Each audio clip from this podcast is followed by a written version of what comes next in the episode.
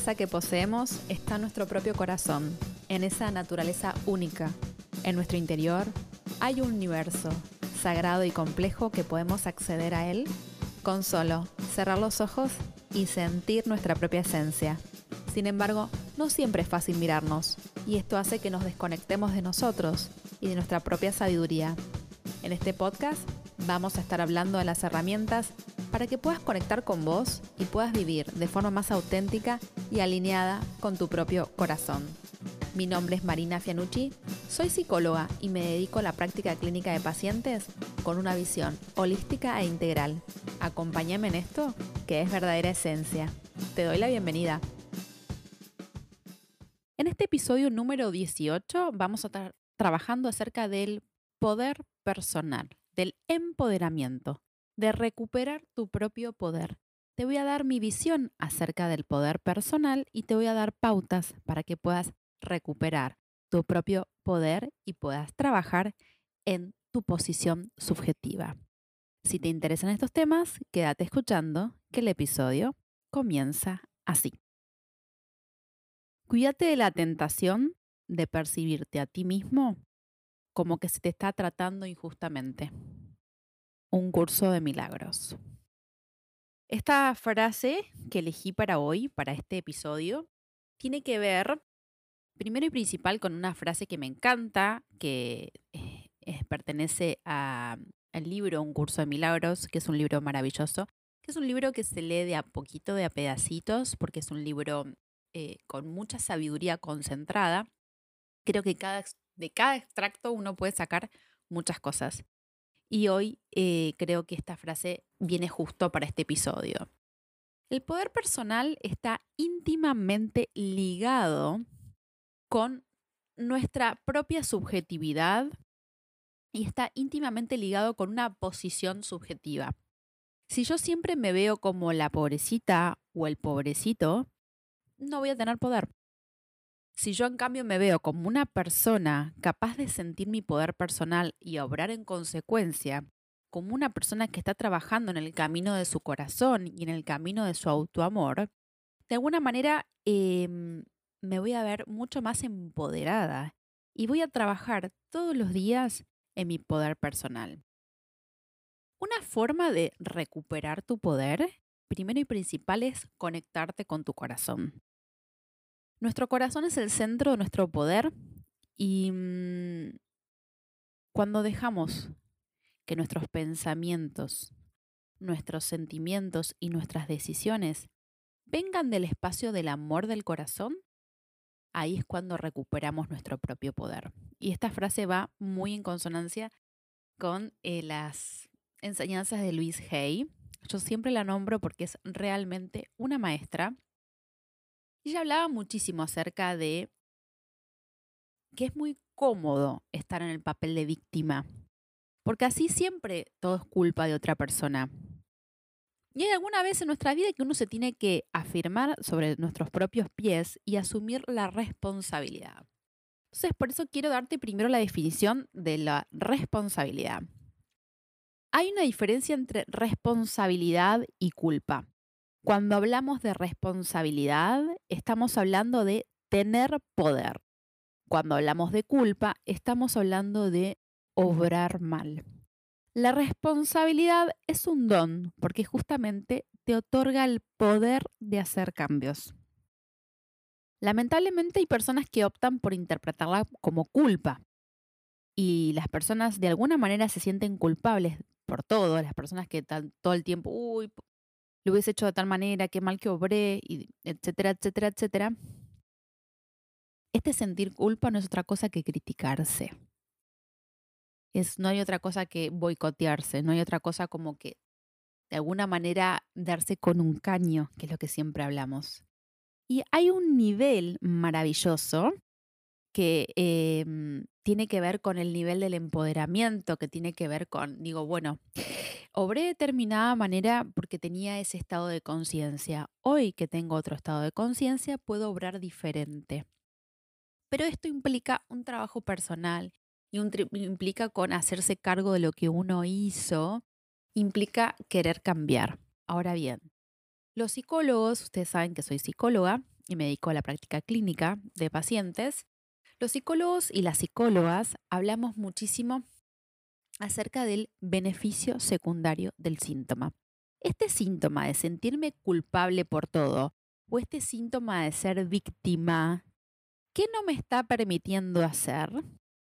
Bueno, cuando yo soy víctima o cuando soy la pobrecita o cuando soy la tarada o hace que me refugien desde un lugar, desde un posicionamiento donde yo estoy cómoda. Estoy en mi zona de confort porque siempre me estuve criticando todos estos años. Entonces yo me quedo acá, no hago nada. Me quedo acá lamentándome, me quedo acá llorando y pobrecita de mí o qué mal que obré o bueno, no, no lo puedo hacer de otra manera. Entonces, los responsables son los demás y no nos corresponde a nosotros hacer cambios. Em, cuando yo estoy trabajando en mi poder personal, estoy trabajando en mi nivel de conciencia y estoy trabajando en cosas, pero siempre desde un lugar, desde el deseo de cambiar.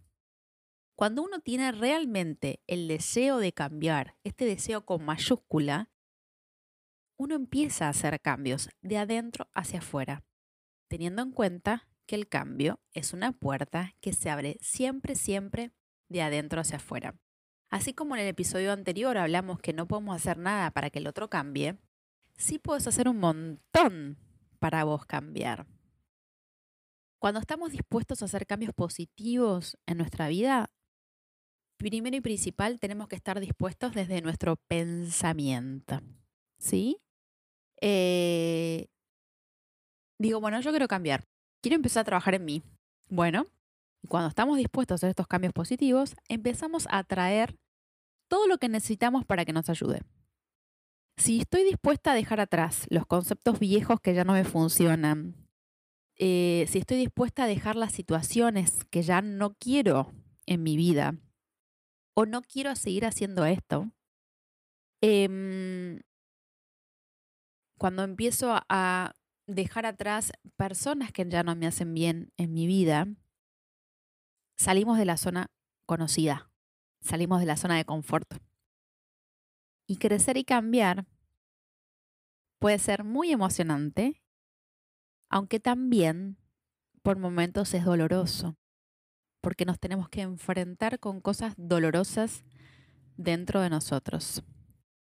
Pero te puedo asegurar que vale la pena. Em, cuando empiezas a hacer algo nuevo, que tiene que ver con esto salir de la zona de confort. Quizás en un primer momento no te salga del todo bien y necesitas un poco de práctica, porque está muy de la mano de la experiencia. Hay determinados, hay determinadas situaciones de nuestra vida que necesitan de nuestra propia experimentación. Y la experiencia nos va a dar esta sabiduría, ¿no es cierto? Entonces, cuando empezamos a hacer algo nuevo, cuando empezamos a hacer algún cambio, por ejemplo, el cambio de adentro hacia afuera podría ser con trabajar con mis propios pensamientos. Cuando a mí me temoriza mucho algo, el otro día hablaba con una paciente y ella me decía, yo me levanto a la mañana y pienso que me va a ir mal dentro de mi jornada, ¿no? Ella estudia. Entonces yo, yo le decía, bueno, mírate al espejo y decite, todo lo que pase hoy lo voy a poder afrontar satisfactoriamente. Esta es una afirmación maravillosa.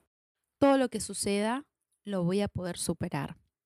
Entonces, cuando empezamos con estas prácticas, estos pensamientos positivos, quizás durante el día hay cosas que puedas solucionar y otras que no. Pero eh, si estamos dispuestos a cambiar, sabemos que todos los días lo vamos a hacer un poquito mejor. Y vale la pena jugarse por uno mismo o por uno mismo. Y vale la pena cambiar y crecer. Porque si no, siempre estamos eh, todo el tiempo dando vueltas sobre el mismo, sobre el mismo camino, estamos siempre en el mismo lugar. Ojo, también te quiero decir algo. El otro día una paciente me decía, no cambié nada. ¿Cómo que no cambiaste nada? No, no, cambiaron todos a mi alrededor, cambió mi pareja, estoy mucho mejor con él, pero yo no cambié. ¿Estás segura que vos no cambiaste?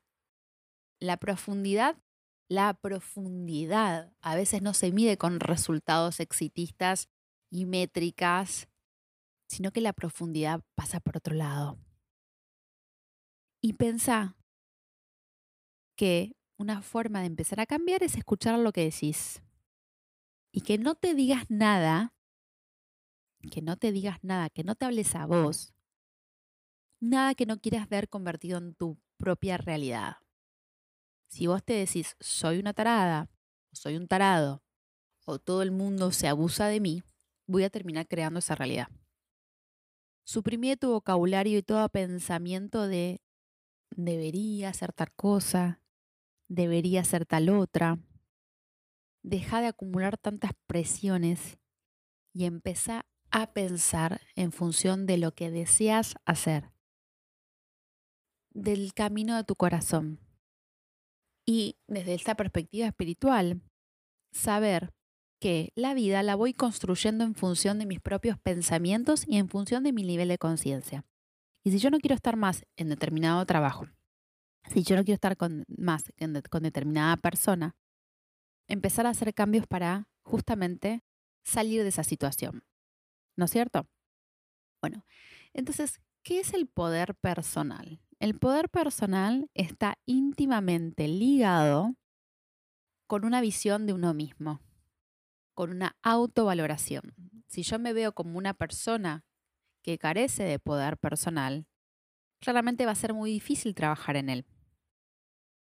Cuando yo digo eh, que es toda una aventura trabajar con mismo, es realmente una aventura. Y por momentos hay cosas que nos salen re bien enseguidas y otras veces no tanto. Yo te pregunto, ¿qué fue lo último que hiciste como para mm, cambiar? ¿Tomaste alguna decisión importante?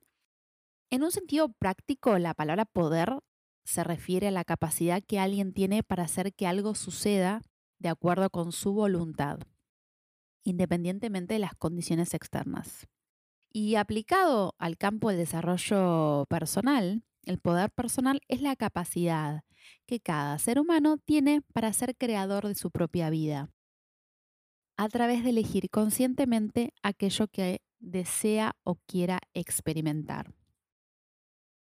Y elegir conscientemente lo que deseamos vivir está relacionado con dos cosas, con la capacidad de fijarnos metas y justamente con la capacidad de conectarnos con nosotros mismos.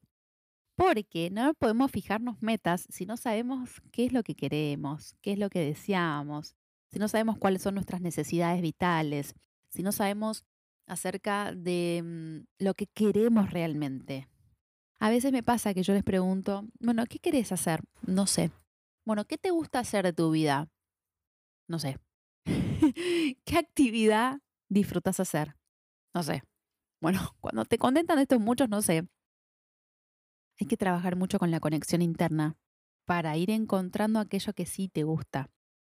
¿Cómo vamos a llegar a un lado si no sabemos cómo, a dónde queremos llegar? ¿Se acuerdan que, para los que me escuchan, en el primer episodio trabajamos mucho el camino del corazón? Y el camino del corazón tiene que ver justamente, no es con un happy end eh, y vivieron felices para siempre, como diría Disney World, sino que tiene que ver con, bueno, afianzarse en, nuestro propio cuerpo, decir lo que nosotros queremos e ir por lo que nosotros queremos. Entonces, este camino del corazón está basado en un deseo y tenés que conocer muy bien cuál es tu propio deseo. Y como dice Castaneda, Cualquier cosa es un camino entre cantidades de caminos, pero por eso debes tener siempre presente que un camino es solo un camino.